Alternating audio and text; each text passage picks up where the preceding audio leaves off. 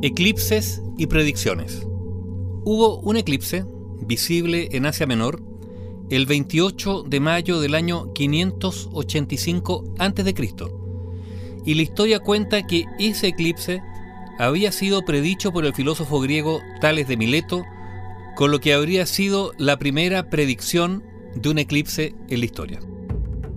Tales había nacido en la ciudad de Mileto, la antigua ciudad de Grecia, hoy día en territorio turco, el año 624 a.C. Fue un filósofo, matemático y astrónomo. Se le considera el primer filósofo de Occidente y también es considerado el más sabio de los siete sabios de Grecia. Cuando se le preguntó qué era difícil, respondió conocerse a uno mismo. Y cuando se le preguntó qué era fácil, respondió lo fácil es dar consejos. Los grandes aportes de Tales abarcan varias ramas científicas como la astronomía, la óptica, la física y matemáticas. Tuvo un discípulo que terminaría haciendo historia en matemáticas, el gran Pitágoras, conocido por su teorema. Tales de Mileto rompió con el uso tradicional de la metodología para explicar la naturaleza, lo que fue una gran contribución al pensamiento.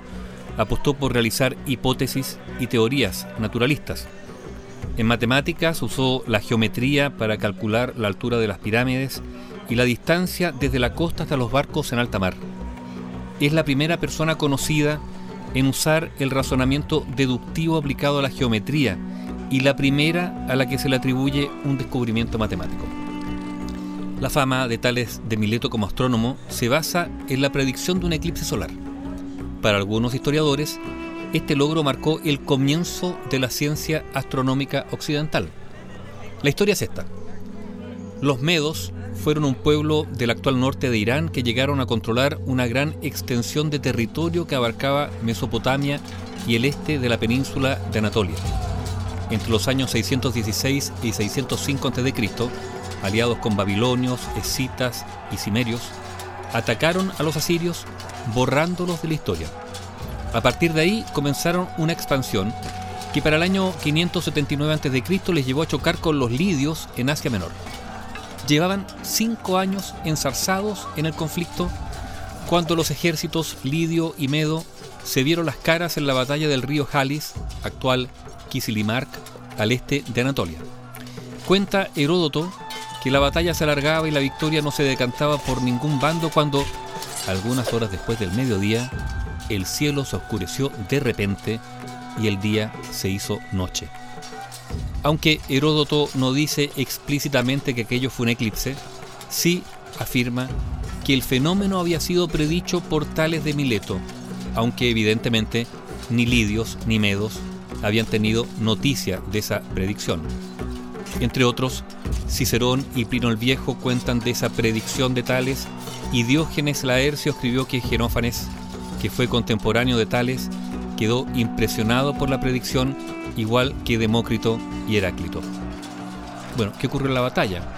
Asustados por este eclipse, lidios y medos, creyendo que se trataba de un mensaje de los dioses, no solo dejaron la lucha, sino que pusieron fin a sus discordias con un tratado de paz. Asumiendo que con casi total seguridad se trató efectivamente de un eclipse, los historiadores y astrónomos han podido establecer la fecha exacta de esa batalla gracias a cálculos astronómicos. O sea, esto ocurrió el 28 de mayo del año 585 a.C. Aunque la posibilidad de que Tales de Mileto predijera la visibilidad del eclipse solar ha sido cuestionada por varios historiadores y astrofísicos, el año 2005 algunos científicos sostuvieron que la predicción de ese eclipse habría podido ser cierta gracias al conocimiento de los ciclos de Saros, un registro babilónico de eclipses. No se conserva en todo caso ningún texto de Tales de Mileto y es probable que no dejara ningún escrito para publicación póstuma. Tales de Mileto falleció en Mileto el año 546 a.C. A él se le atribuye haber sido el primero en predecir un eclipse, el eclipse del 28 de mayo del año 585 a.C.